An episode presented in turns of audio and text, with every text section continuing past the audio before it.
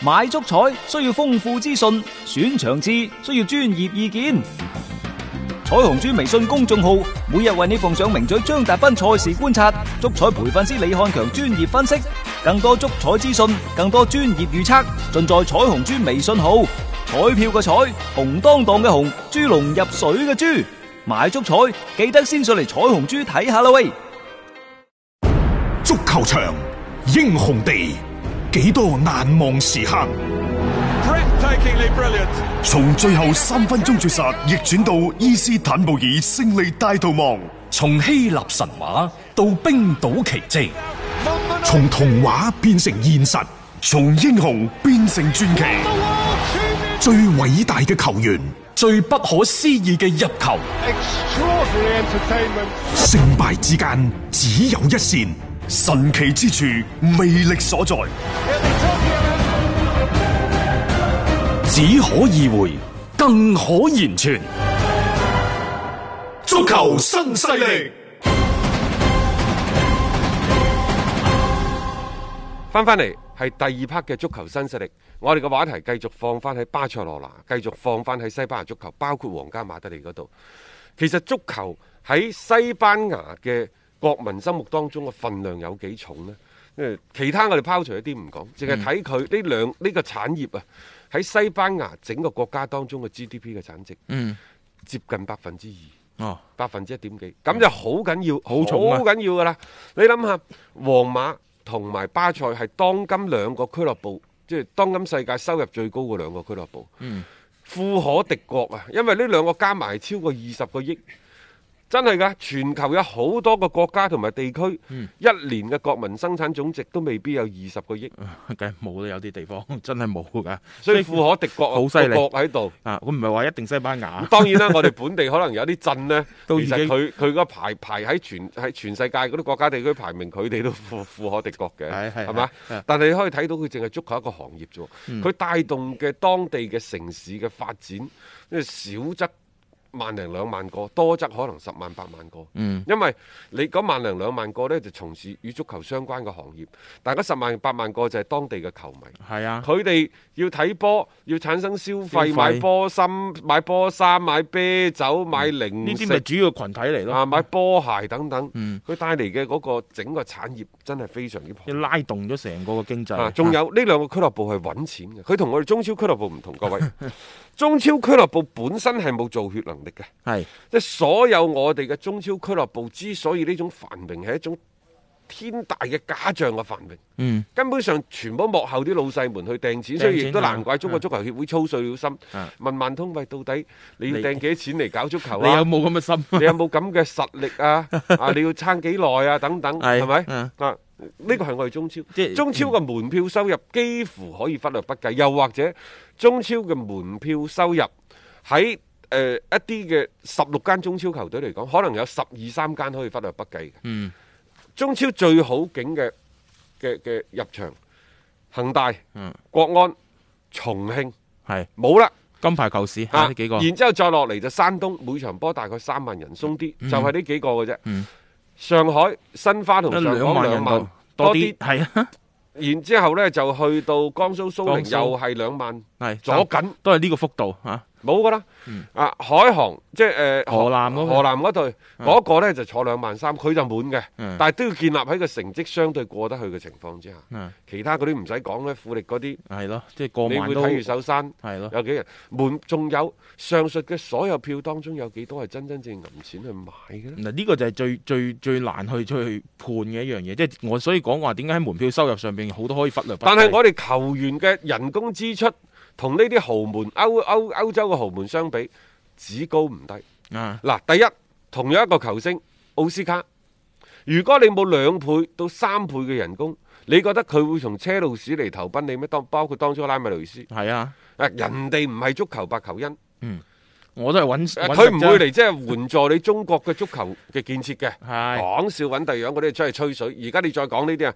我先你個攰啊！啊，係啊，踢波就踢波，職業球員咁啊，梗係過嚟就揾食啫嘛，賺亦錢。就話今時今日中超嘅俱樂部嘅人工嘅支出，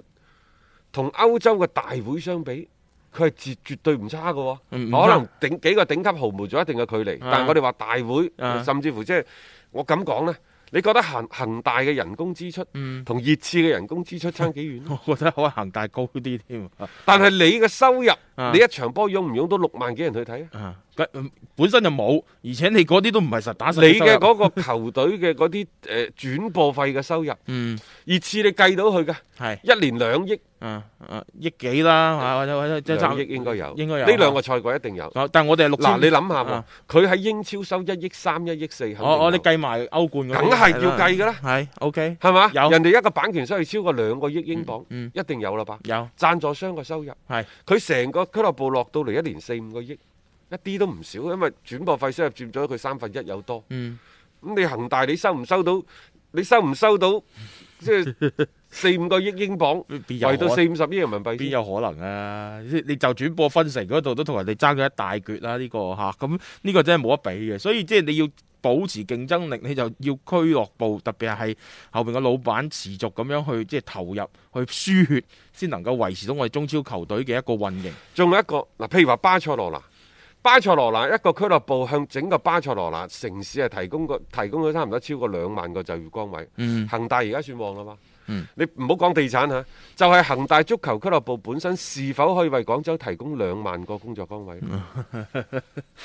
呢個難啲啊，我我覺得嚇，即係同人哋嗰真係真係冇得比嘅，即係你就圍繞住足球呢一項嘅產業，當然可能嗰個成個權重真係唔同啦。嗰邊對足球嘅呢個發展，或者呢兩間俱樂部嘅嗰種誒整體嘅世界上面嘅影響力啦，亦都係非常之巨大。係、啊仲有呢，即係誒皇家馬德里都好啲，皇家馬德里呢，仲係一個相對比較純粹嘅嗯，俱樂部，係即係為足球而生嘅俱樂部。嗯巴塞呢，其實已經唔單止係足球，亦就係佢已經跨越咗足球嘅範疇。尤其喺呢十年八年，咩格迪奧拿嗰啲都都一樣，已經逐漸係向一個政治嘅團體，係啊慢慢慢慢有咁樣嘅趨勢，向嗰方面過渡嘅趨勢。嗯嗯，即係唔係純粹嘅足球咯嚇，咁所以即係好多千絲萬縷嘅關係咧，就造就咗佢喺當地嘅嗰種嘅極強嘅一個影響力，即係亦都有咁樣嘅原因啦。所以誒、呃今次你受到咁樣樣嘅疫情嘅衝擊之下，佢哋都即係叫苦連天，亦都係咁嘅原因，因為佢所涉及到嘅影響呢，唔單止係足球嘅本身，係好多方方面面都會因此係受到呢一個嘅影響嘅。誒講起喎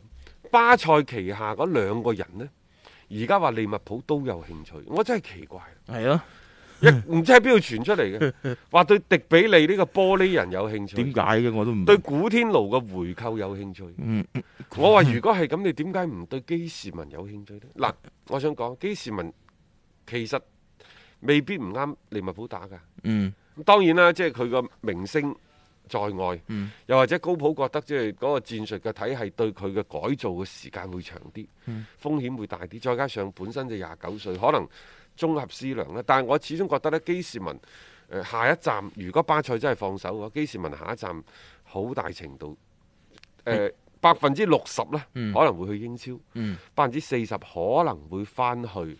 誒、啊呃、法法甲國。法國其實啊！巴佢黎翻大巴黎其實係一個我啊就，亦都係一個幾大概率嘅事件。所以你話嗰百分百分之四十基本上係大巴黎咁滯㗎啦，因為其他嗰啲球會，我相信基士文佢唔一定考慮咯。咁而英超之前傳過話曼聯有機會，咁而家利物浦亦都即係差只腳埋嚟。但即係係我真如係果嚇諗唔明點解利物浦話對迪比利有興趣，嗯啊甚至乎言之鑿鑿咁話要俾九千萬歐元將佢帶到去安菲路球場。啊買個玻璃人，仲要自由散漫慣嘅，冇乜紀律嘅一個球員喎。即係我覺得呢、個即係個價碼平，你佢仲唔考慮下佢唔用單啊止。係玻璃人咁簡單嗯，因為佢其實